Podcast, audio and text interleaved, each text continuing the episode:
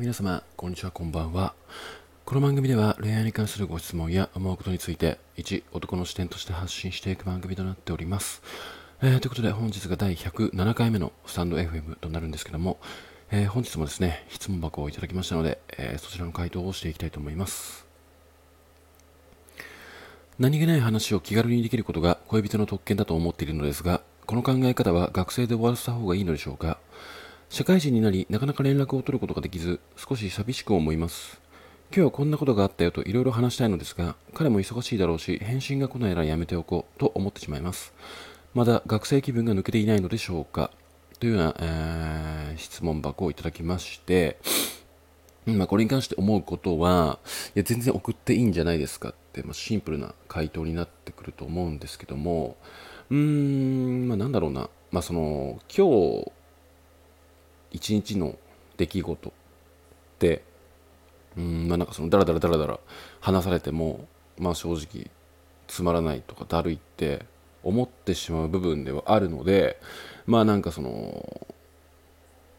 とりあえず、うん、相手と会話をしたいから、うん、特にまあなんていうのかな、まあ、オチがないとかなんかそういった一日の日々をただだらだらと話すっていうことは避けた方がいいと思うんですけども、うーん、なんかその、なんだろうな。なんかその、話したい、人と話したい、うーん、一日に起きたネタとか、なんかちょっとした、ほんとちょっとしたこと、例えばなんですけど、今なんかコンビニとかで美味しいスイーツ見っけたとか言って、写メと、いや、これマジうまい、みたいな、ポンって、それ一通出すだけとかって、あの、社会人カップルだったとしても、まあ、いい年のおじさん、おばさんカップルだったとしても、結構やってるの見かけるんですよね、そういうのって。で、なんかそういうことってなんかその、社会人だからとか学生だからとか年齢ってあんまり関係ないものだと思っていて、うん、なんかそもそもなんかそういうことにま制限をかけてしまうとか、うん、なんか大人で忙しいからこういうことはやめた方がいいんじゃないかっていう風な、うん、なんか制限を、うん、設けてしまうことって非常につまらないんじゃないのかなって思うんですよね。まあ、だからその、まあ、相手の、ま忙しさを、考慮するというか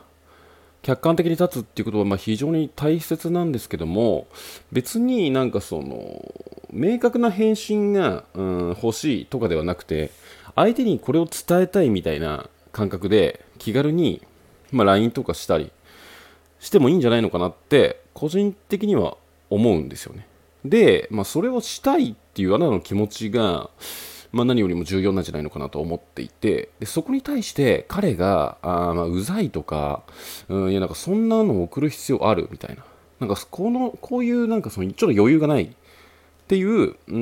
ん、ちょっとそういうのをかったるいし、別にオチがない話と聞きたくないみたいな、うん、思考の持ち主の彼だとしたら、まあ、あなたは合わないんじゃないのかなって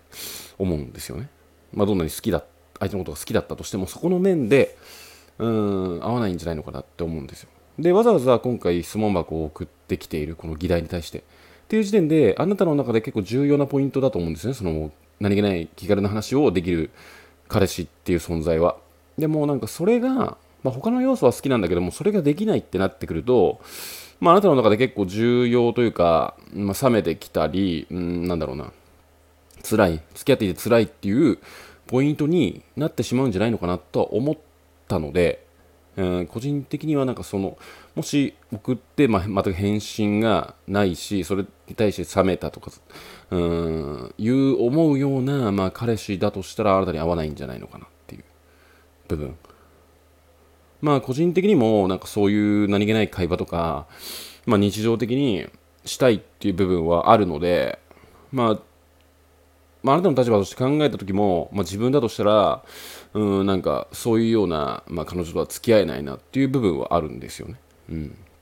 まあ、だからものすごく忙しかったり、もう本当必要最低限のもうなんかデートで、えー、会う、会わないっていうその予定だけをもう LINE なんか連 LINE 連絡すればいいみたいな。もうそれ以外は連絡しないでみたいな価値観の方だとちょっと合わないよねみたいな。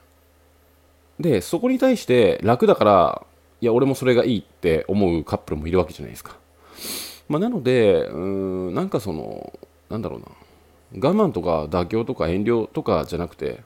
まあ、あなたの気持ちにちゃんと向き合ってい、えー、けばいいんじゃないのかなって。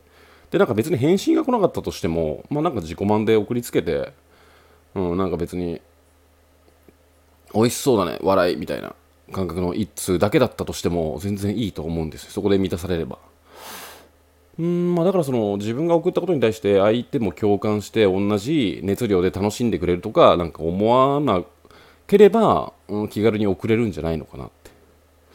思うのでまあなんかその学生気分が抜けていないのでしょうかっていう部分風に思わなくていいとは思いますよ、うん、まあだからその相手の立場に立つっていう面でまあおそらくこの文章をま書いてる時点で相手の立場に立てるような方だと思うので。うん、全然、あのー、送っちゃっていいとは思います。まあ、ただ、えーと、この2人して社会人に、うん、